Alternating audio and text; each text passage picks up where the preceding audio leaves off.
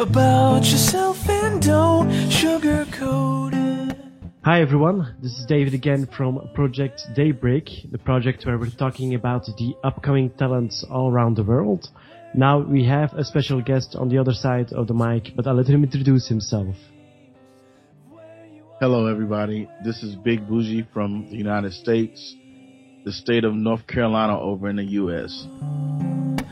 Oh, oh, oh,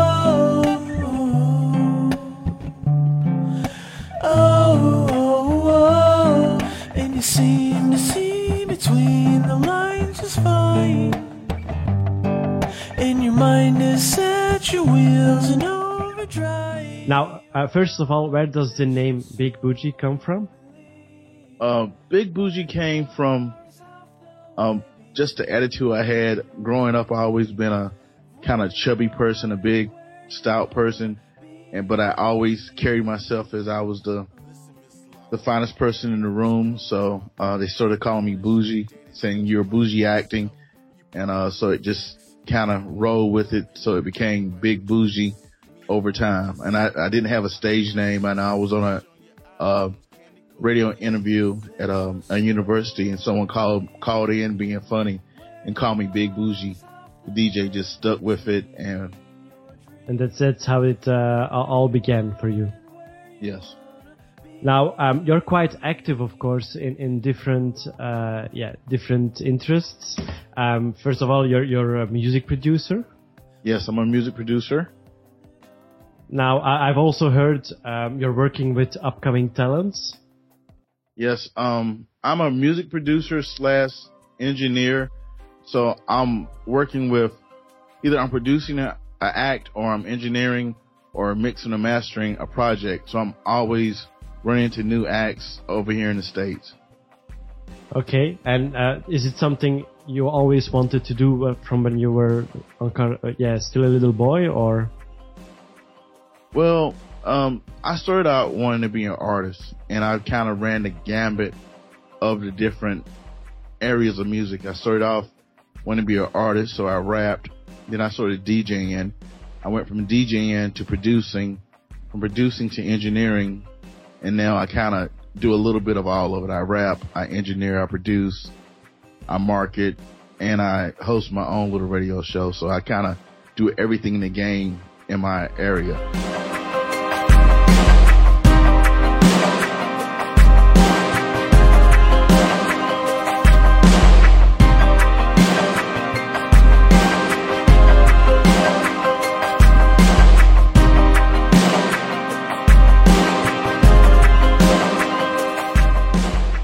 And is there anything you prefer the most, or do you just like the the whole, yeah, everything together?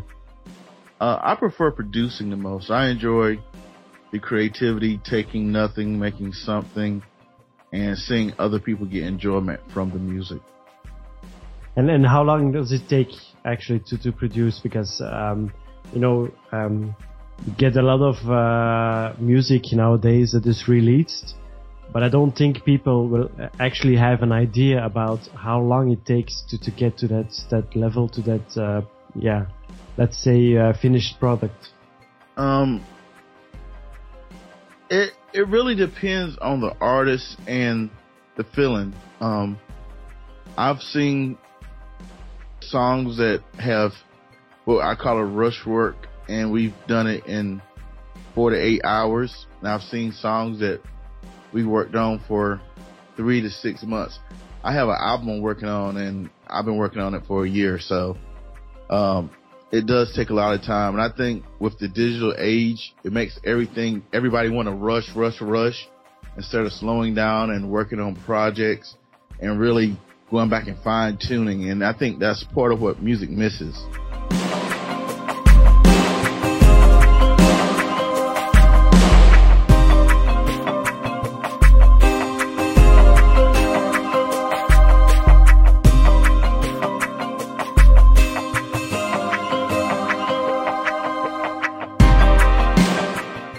So yeah, for, for you, uh, like things, uh, social media and stuff, um, actually are a disadvantage to the music or?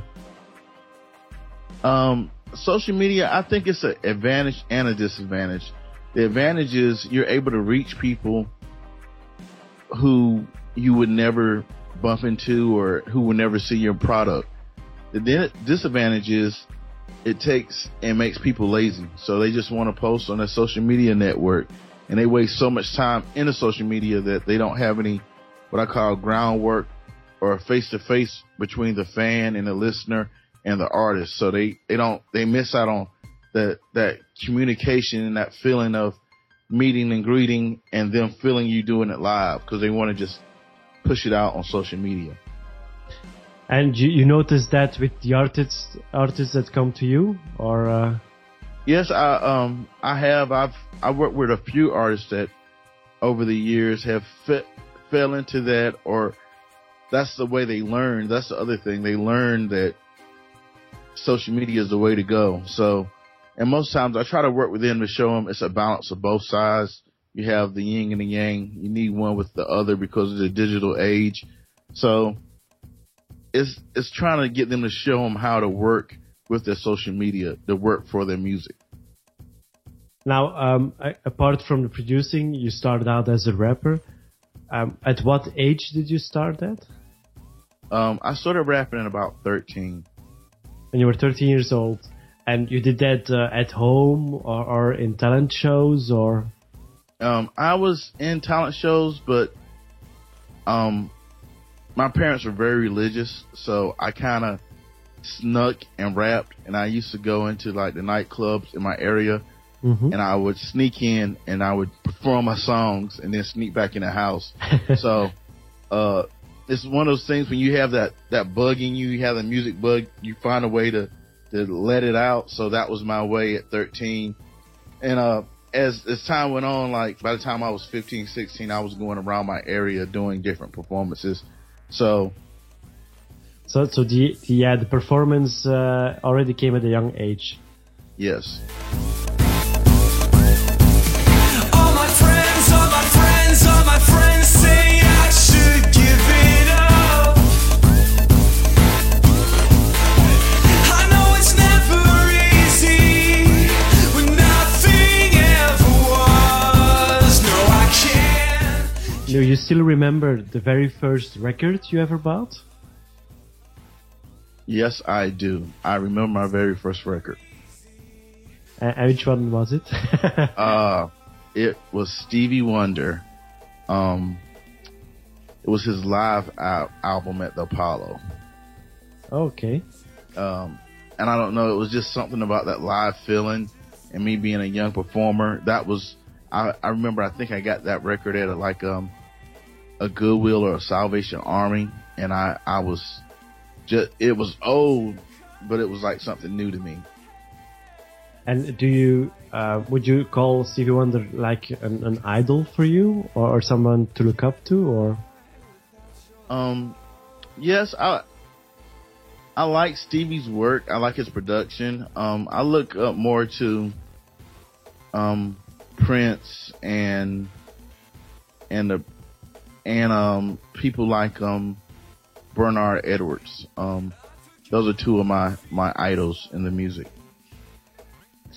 Now, uh, if you look at uh, the, the, music business uh, in America, um, in the United States, um, do you think that there's a, a, lot of attention to, to new upcoming talents, or? Yes, um, I think North. Well, United States is getting back to that grassroots type of music like back in the day when you had the chess records and the the Motown, how those little record labels became the majors. Because mm-hmm. you basically have a lot of little record labels in little areas that are making buzzes. Most of the songs that are coming out here in the states are from unknown people, and it's just like bubbling up. So you have that that grassroots, that underground push over here in the states, especially with the the urban and hip hop music. Okay, that, that's because um, you know um, here in Europe um, we only get to see those uh, mass productions, of course. Um, so so we don't really know what's really happening in the states. And um, that from time to time we interview different people from the states, and, and yeah, you get you get always the same uh, story that um, it's kind it's kind of changing um, with with uh, like everything is going digital, and more and more people are going back to let's say the old days are uh, producing records on vinyl and things like that. Um, do you think it's it's uh, also changing for you personally because you work with different artists? Uh, you have your own radio show, you produce your own music.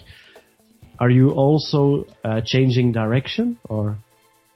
Well, I, how I change direction is I just I stopped focusing on all of the United States. Um, it, it got to a point where it was unfeasible for me to focus on the whole the whole country. So I just broke it down to a three state area or tri-state, North Carolina, South Carolina, Virginia. And basically I've refocused all my attention to those three areas. And how I'm looking at it is it's just a it's one simple market where I'll try to worry about a whole country. I just worry about a a, a area. I'm not saying oh the same type of records in a small area as it goes in a big area. So it's more focused, and it, my fans are closer to me. That's how I try to get me and my the people that I work with to change the way they look at it. Look at it more of an area than a whole country. Yeah, it's uh, going step by step, taking area by area. It, it's Yep. like it's like politics. That is Uh, so true. it, it's winning a state and then uh, up to the next one.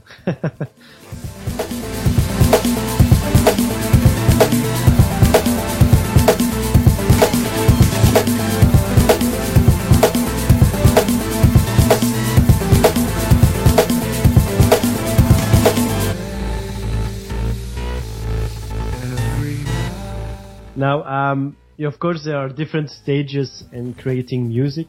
Um, you've got coming up with the, lyrics, uh, the, the song itself.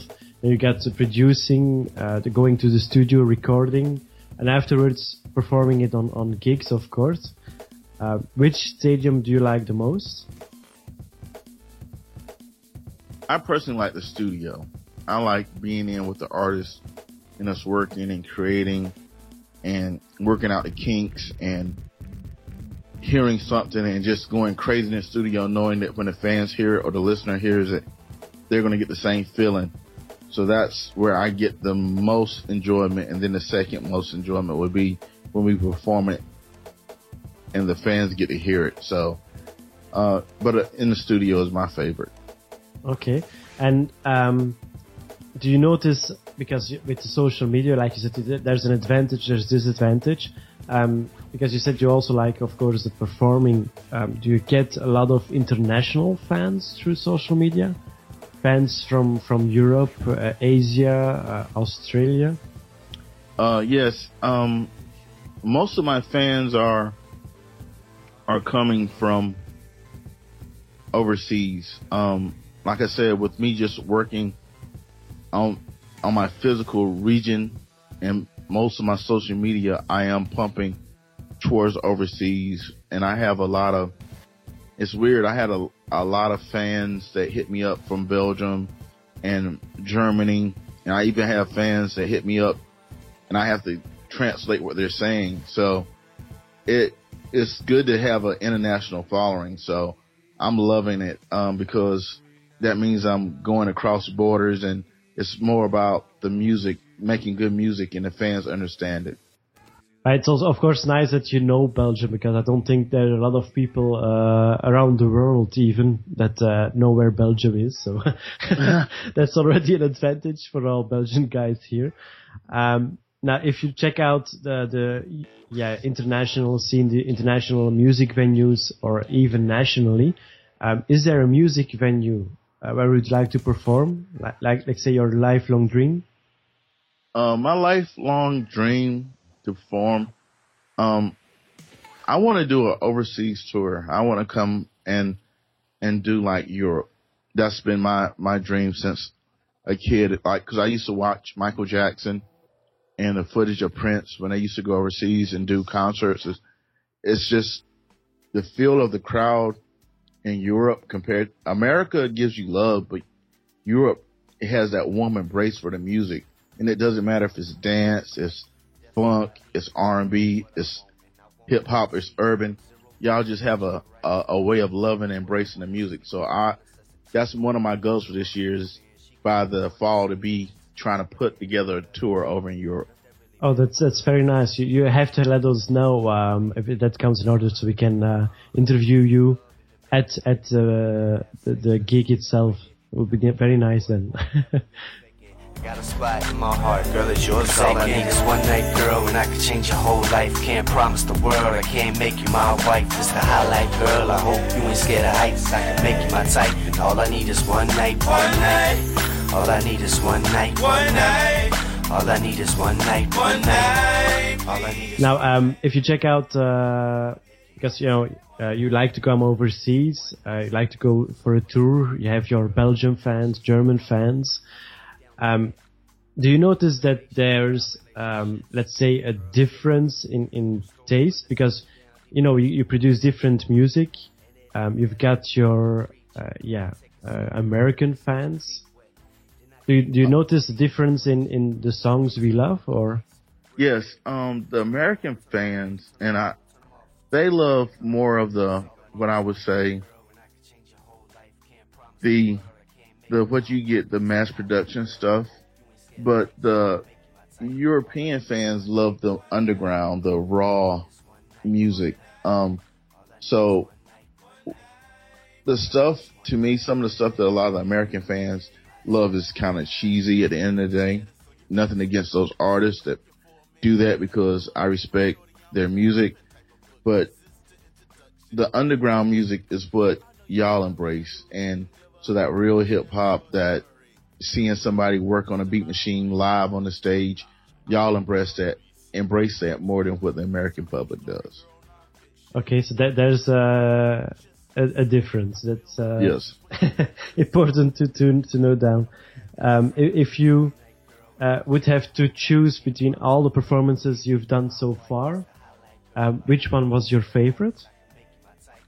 Um, my favorite performance was 2012 in Winterville, North Carolina at an event called the Community Day where the police department and the community came together and, um, me and my label and a couple other people, um, DOV TV, um, um, EX3 Entertainment, we all came together and we did a, a great big concert. It was about 2,500 people out. We fed them for free and just gave out gifts and it was like giving back to the community. And that was the best concert in my entire life. It sounds amazing. Uh, it's uh, yeah, it's really nice. Uh, I because you know things like that don't happen here in, in Belgium, so uh, it's yeah, it really sounds amazing. Well, we have to, we have to bring that to Belgium then. Yeah, you, Oh. you should because um, you know here everyone is uh, let's say they're they're sticking to the to their own porch, you know. Um, like even me, I, I live in a really small street. I think there are about twelve to fourteen houses. Well, I know two neighbors and that's it. the other ones uh, don't come out, or they just come out when I'm not around, or I don't know. It's, So you uh, don't, so you really don't, wow, that's something different compared to the States. Like you kind of know who your neighbors are. Yeah, here you don't actually. I know I've that there's I've been living here for more than a year now, and I think I saw my neighbors, um, the two neighbors that that I know. I think I saw them about five or six times. So, yeah, it's quite different uh, here in Europe. We, we're we're into our privacy. I don't know.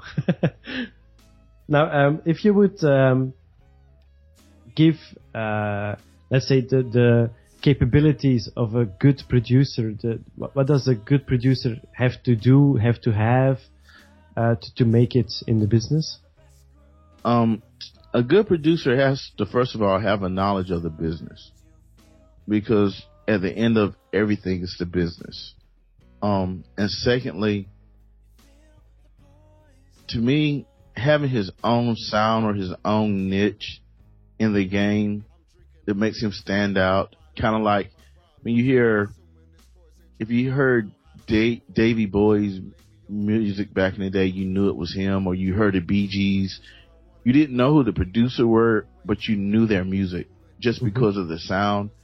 And I think that is what makes the producers stand out today because now online you have millions of producers trying to sound like their favorite producer instead of trying to find their own sound and be being them because that's what the ne- the artist is looking for the next hot sound. So if everybody's copying everybody else, where does the next hot sound come from?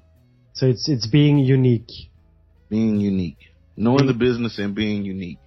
Yeah, that's uh, that's quite difficult, of course, nowadays because you know every every minute there's about 72 hours of of uh, clips uploaded to YouTube, so uh, it's it's difficult to be unique. I think. It is. Um, but that's that's where you have to color outside the lines. You know, in school they teach us how to color in the lines, but if you're being creative, maybe your colors need to be outside of the line. Maybe you want to color everything that's not in the line and let that be black and white. And that's where the problem comes in because so many people have been social media trained not from YouTube, but from the videos they see and things that people post that they think that they should sound like the next man and not sound like themselves. hmm That's that's a nice lesson uh, you're giving here to everyone who's listening. Of course, everyone who's interested in creating his music or perhaps producing. Who knows?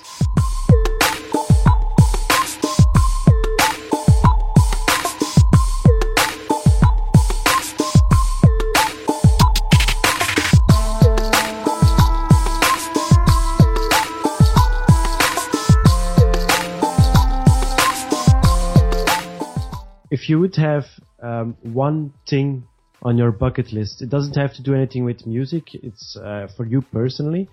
If you have to put one thing on your bucket list, what would it be?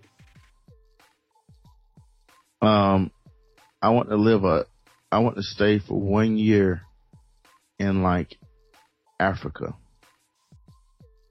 Okay, um, to work on music or to get the the yeah the community to, to get the way of living or I, I would like to to live there to to study the community and to to learn about their music, their hip hop culture because I see a lot of uh I have a lot of fans for Africa. I even have I've sold beats to some guys in Africa um over the line over over the web. So I would love to be there and create the music with them and just take my family as something to show my kids something different than what they see on a norm. yeah something more unique than what you see on nowadays on, on MTV and uh, channels like that. Yes.